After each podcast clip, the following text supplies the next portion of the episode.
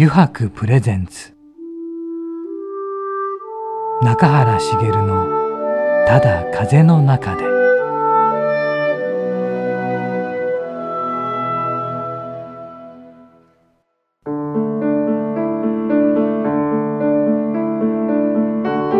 皆さんこんにちは。声優の中原茂です。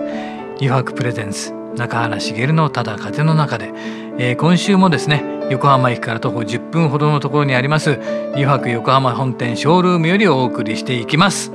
えー、さてね先週に引き続きね、えー、空間デザイナーのね夏目智光さんにお越しいただいていろんなお話を聞くんですがね先週はちょっとね虫の話をしました。関係なく。でもなんかね虫の話気に入ってしまってもう一個します。これちょっとねこの間あの話に出そびれたんですげえ虫に当たったってこと。あの洗濯物を干し干すんですけどね、うん、取り込んだんです普通に。はい、で取り込んで、えー、畳もうとしたんですねそしたらねなんかねじじじじとか言うんですよ。何と思って見たらスズメバチですよ。びっくりしました。スズメバチがね張り付いててはとか思ってまあそいつまだねなんなんおとなしかったんでねそのまんまやっぱり庭にねあのパタパタってやったら飛んでってくれたから よかったんですけどスズメバチはびっくりしましたね。でもすんげえ綺麗でした。綺麗でかっこよかったな。あの流線形とねなんかほんと作りもオブジェのような感じで。うん。でも怖かったな。あとまたねこんな話をしてしまいましたがね、えー、今週これからこの後すぐね夏目さんには登場していただきますので皆さん、えー、楽しみにお待ちいただきたいと思います、えー、それでは番組最後までお付き合いください。油白プレゼンツ。中原茂のただ風の中で。この番組は FM ジャガリッスンラジオポッドキャストでお楽しみいただけます。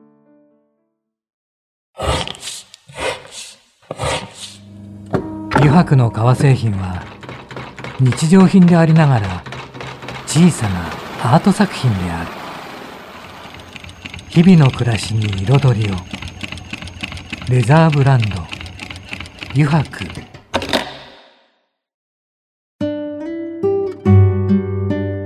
油白プレゼンツ。中原茂の「ただ風の中で」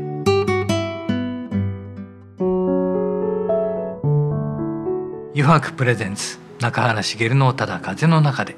さて今週のお客様はですね先週に引き続き、えー、空間デザイナーの夏目智光さんにお越しいただいています。夏目さんよろしくお願いします。今週も。よろしくお願いします。お願いします。さてね中垣くんね、はい、実はこのオンエアがあってもう間近ですね。もう本当に間近ですね。銀座店がね。銀座店。ね、このこともちょっと今週はね聞いていこうと思うんですが、最初にね、はい、手掛けていただいたのは心斎橋店。あ、その前にこの横浜本店も。あ、はい、そうか。この横浜本店もからだったんだ。はい。ああ。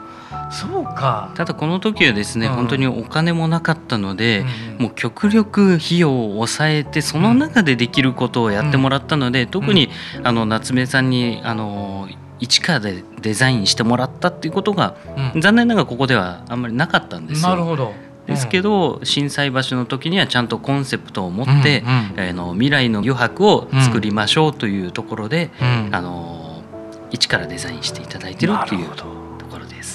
でその、まあ、ここがあって心斎橋店。心斎橋店の初めてお話が来てやろうとなった時の、えー、どんな思いがありましたかね？心斎橋店。そうですね、はい、あのー、まあ油白のそのプロダクトにはもう本当に魅力がたくさん詰まっているなっていうふうに思っていたので、はいはい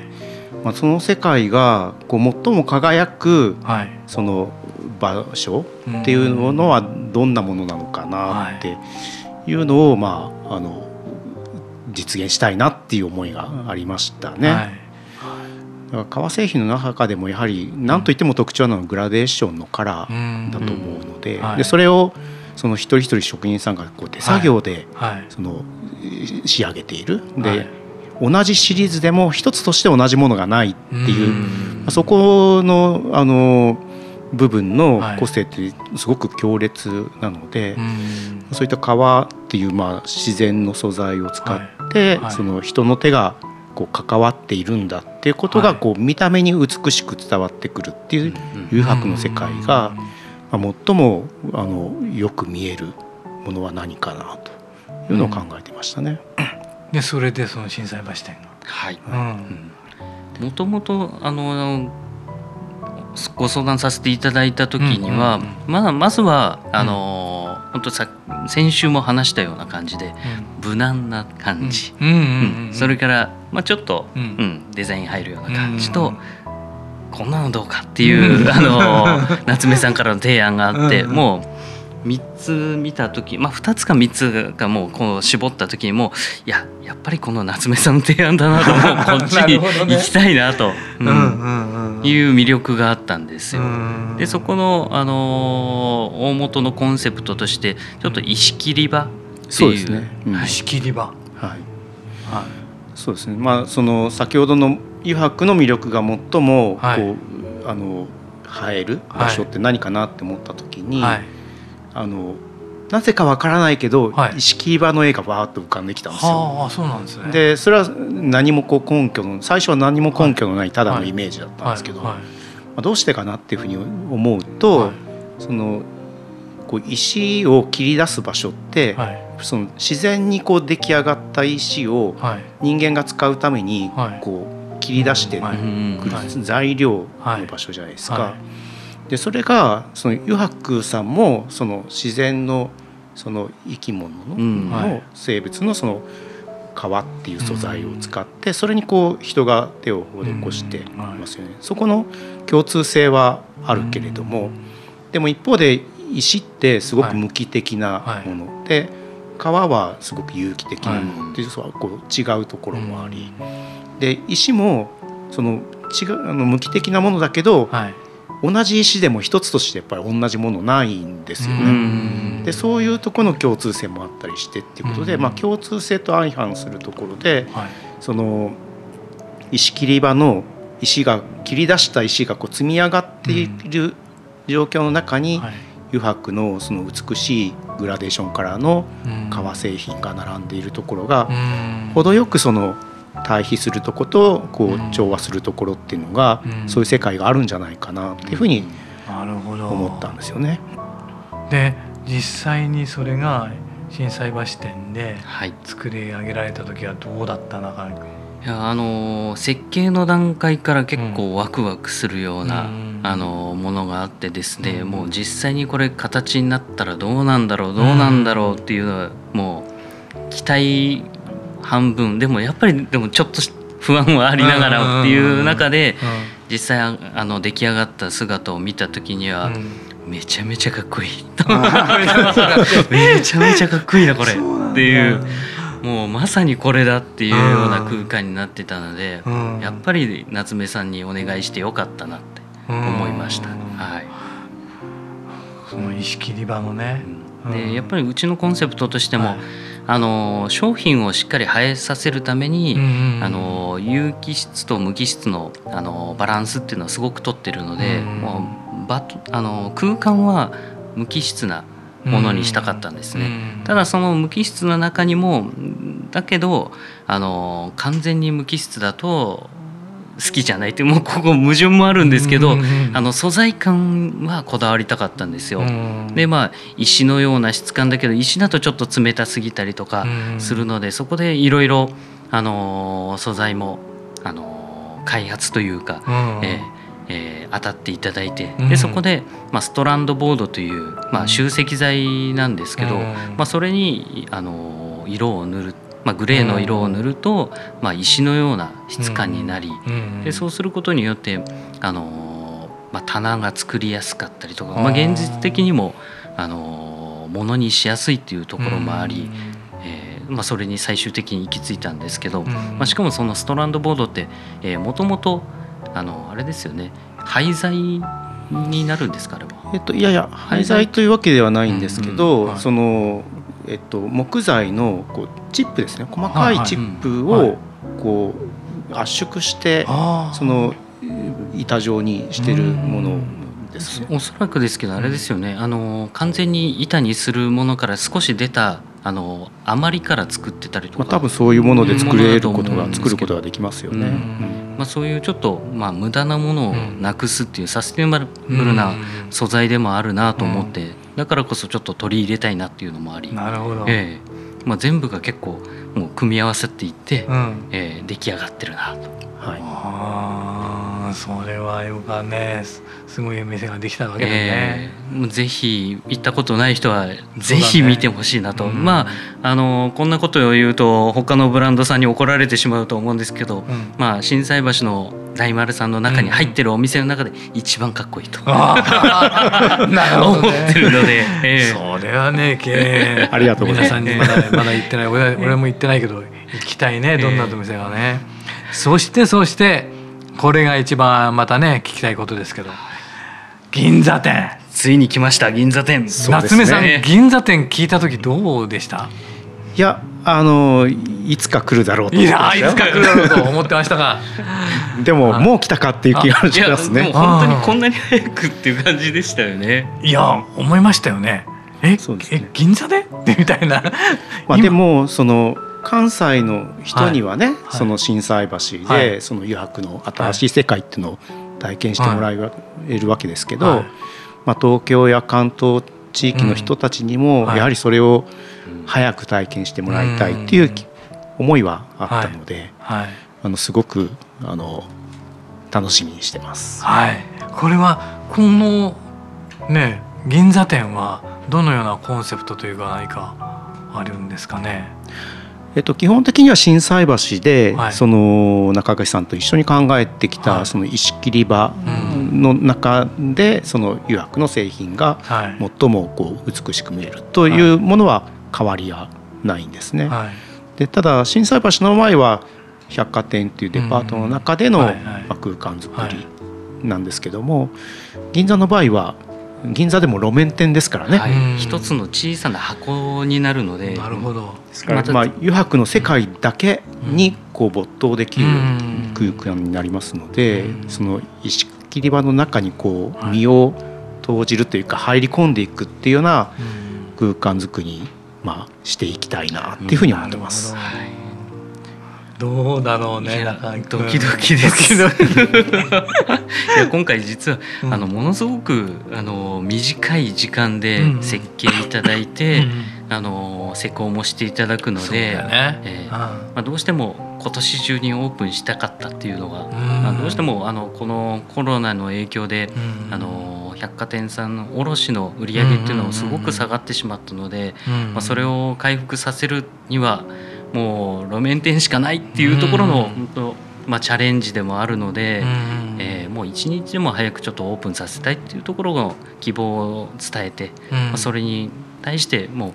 本当に あの関わってくれてる、あのもう一人早坂さんという、あの女性がいるんですけど、寝てないんじゃないかなって心配するぐらいの ところで、えー、動いていただいているので、まあ、それに応えられるようなお店にしてしっかりとあの、ファンを増やしていきたいなと思いますね。そうだね。銀座店だもんね。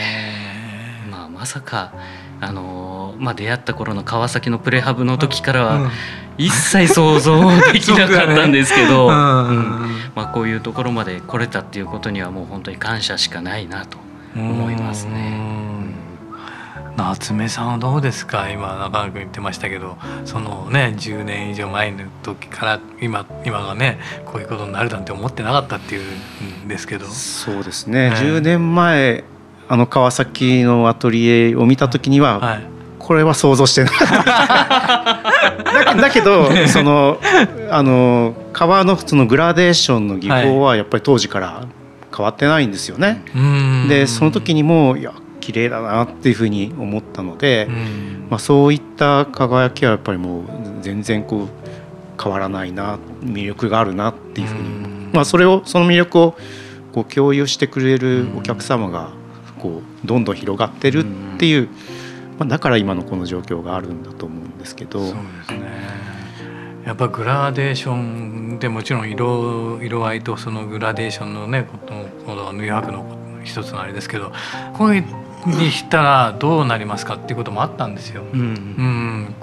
でずっと考えてた中でやっぱり思うのはそのグラデーションが同じだなっていうのはあるんですよ。うん、声の場合でもや、まあ、芝居の場合でも僕なんか声優をやってるので声にもいろんなグラデーションがある。いろんなそれがあの今まで生きてきた中での人生の中での蓄えてきた中でのもののただの声ではなくてそれが豊か余白のグラデーションで似てるところがあるその人にしか出せない音というか、うん、それがだから同じかなっていう気がしていて。うん、それ面白いですねすごく。まあ確かにそのことあの文字で書くと同じ言葉でも、はいはい、そのイントネーションの付け方とか、はい、その人の声色とか、いろいろでこう全く違う感情になりますよね。そうですね、ちなみにあの夏目さんの中で、あの今うちのこの店舗以外とか、まあ、夏美さん個人の方でこういうことをやりたいなっていうプロジェクトとかあったりするんですか？そうね。なんか仕事柄割とこう、はい、人にこうあの依頼されることに対してどう返すかみたいなことが染みついてるので、はい、意外と自分からっていうのはそうね難しいかな。そうだったんですね、ね。えー、でも夏目さんってやっぱりその人のこう気持ちを受け取ってそれをしっかり形にしていくのはものすごくうまいなっていうか、うん、いやこの人だったら信頼できるなっていう感じが本当にするんで。うん。いつも全部お願いしますって。もう形になっちゃってるんですけどやっぱり他のクライアントさんも結構そんな感じなんですかね割とそうですね。あやはり、うん、まああのー、まあ湯白さん中垣さんのように、はい。はい、そのえっと、そのブランドやその会社がこう向かう先っていうのがすごく明快な人の方がこう返しやすいなっていうところはありますね。で、まあ、そこがちょっとなんかこうなんていうんですかね明快じゃない時に、じゃあそれをどう明快にさせていくかみたいなことからまあ空間考えなきゃいけない時はいろいろやっぱり迷いが生じるかなっていう感じはしますけど。クライアントさん側もねあのどうやっていいか分かんない時もきっとあると思うんですよね。そうですね。えー、その中で夏目さん的にいろんな提案をしてってことですもんね。そうですね。えー、だからまあ中にはその事業をまだ始めたばかりで、はい、でどういうふうにこう進んでいくのかは、はい、まああのその人たちも分からないし、我々も分かんないっていう中で、はい、じゃあこっちなんじゃないかっていうようなその道筋を一緒に考えて。でそっちにまず一歩を踏み出してみようっていう空間づくりって何かなみたいなことをまあ考えるってこともまあありますけどね。ちなみにあのラジオであの言える範囲で大丈夫なんで、あの夏目さんが今まで手がけたところであここ見てほしいなとかそういうお店とかってあります？そうですね。基本僕あのやりたい仕事しかやらないっていう主義なのであのほぼ全ての仕事が楽しくさせてもらってるんですよ。で、まあ、そのなぜ楽しいかっていうとその相手がいるから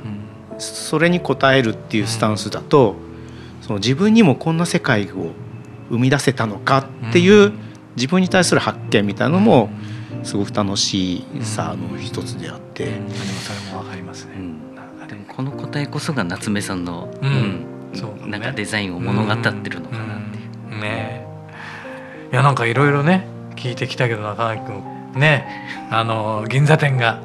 どうなってくるのかっていうこととね楽しみだよねとってもね。楽しみですね、うん、回転して、はい、うん、どう進んでいくのか。本当夏目さんあのいろんな話をしていただいてありがとうございました。ありがとうございました、はい、この後ですねあの9時やろうぜのコーナーがありますので引き続きよろしくお願いいたします。はいよろしくお願いします、えー、ありがとうございました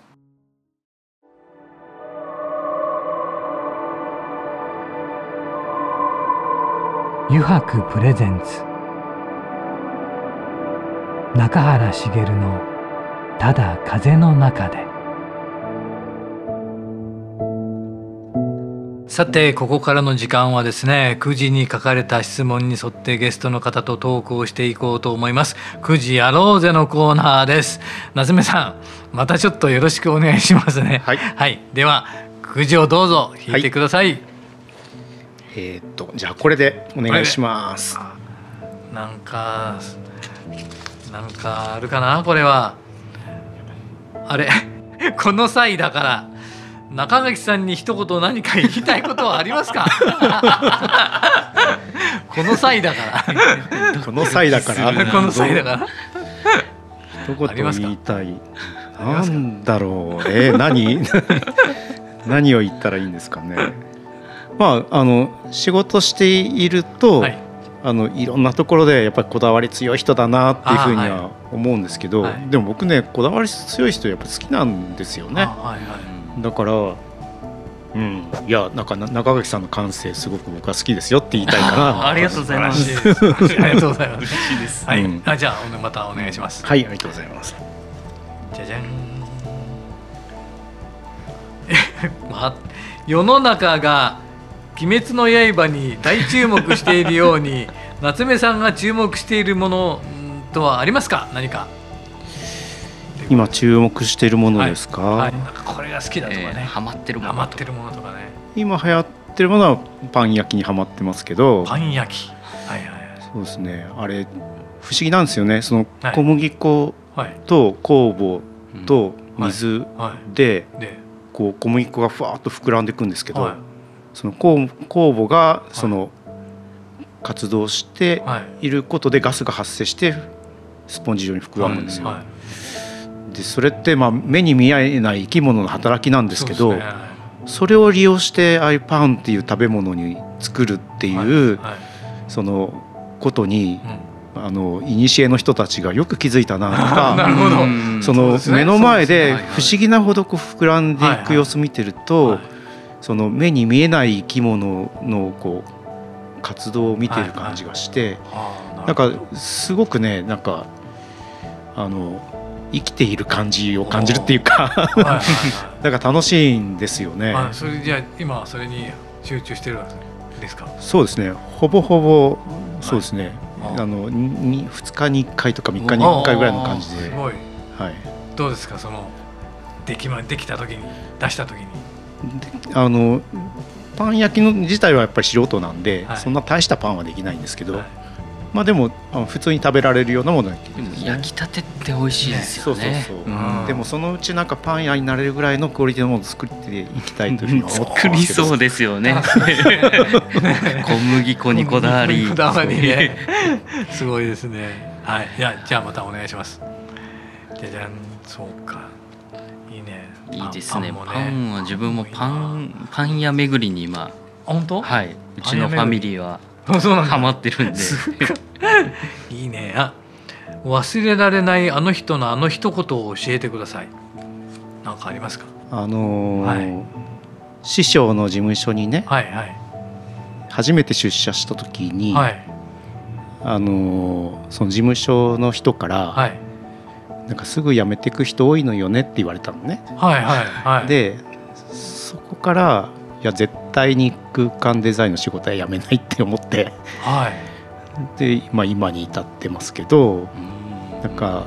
はいはい、なんかなんていうのこうちょっとこう喝を入れられたっていうか本気でこの仕事やろうとしてんのかってなんか問われたような気がしてちょっと気合が入った一言だったなっていうふうに思いますね。はい、それは版が入ったすぐに言われたことですか？そうですね、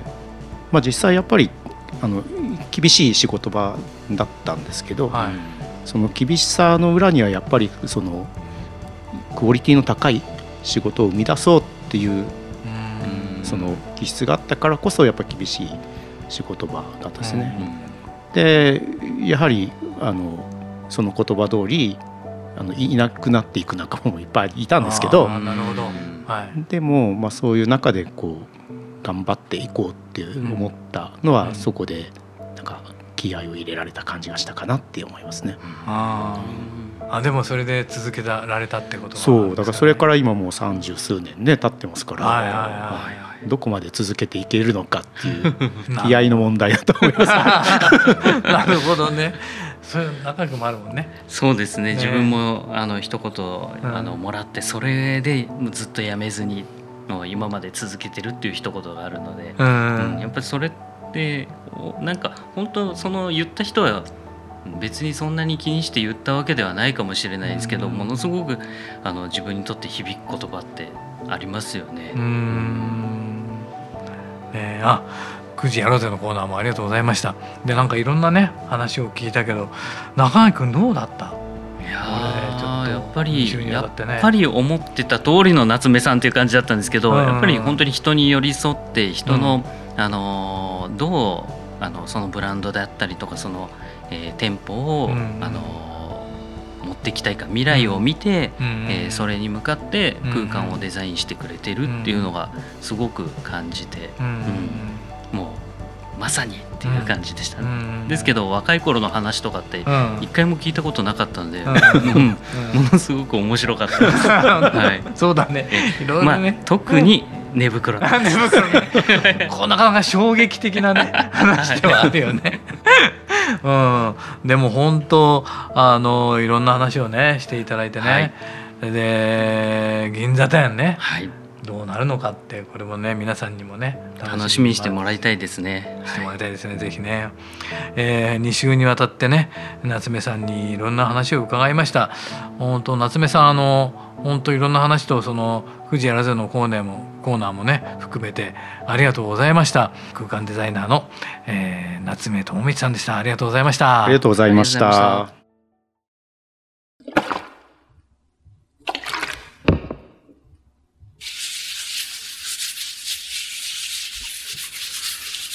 油白独自の手染めのグラデーションは川に新たな命を吹き込む。色とりどりの空の情景。青く深い海。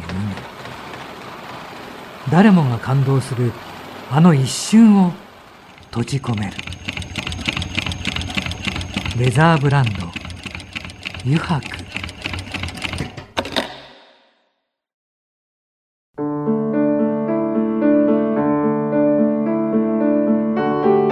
中原茂がお送りしてきました「余白プレゼンツ中原茂のただ風の中で」えー、そろそろエンディングのお時間です。さてね2週にわたってね空間デザイナーの夏目智光さんにいろんな話を伺いましたがいかがでしたでしょうか？もう本当にねえー、たくさんのお話をしていただいてね、えー、嬉しかったですね。またね、えー、機会があったら是非、えー、来ていただいていろんな話をお伺いしたいと思います。はい、えー、この番組ではですねリスナーの皆さんからメッセージをたくさんお待ちしております。e メールアドレスはすべて小文字で jaga.jaga.fm jaga.jaga.fm へお送りください。なお件名にはですね中原茂のただ風の中でと入力してください。えー、それではまた来週この時間にお会いしましょう。えー、油白プレゼンツ中原茂のただ風の中で。お相手は声優の中原茂でした。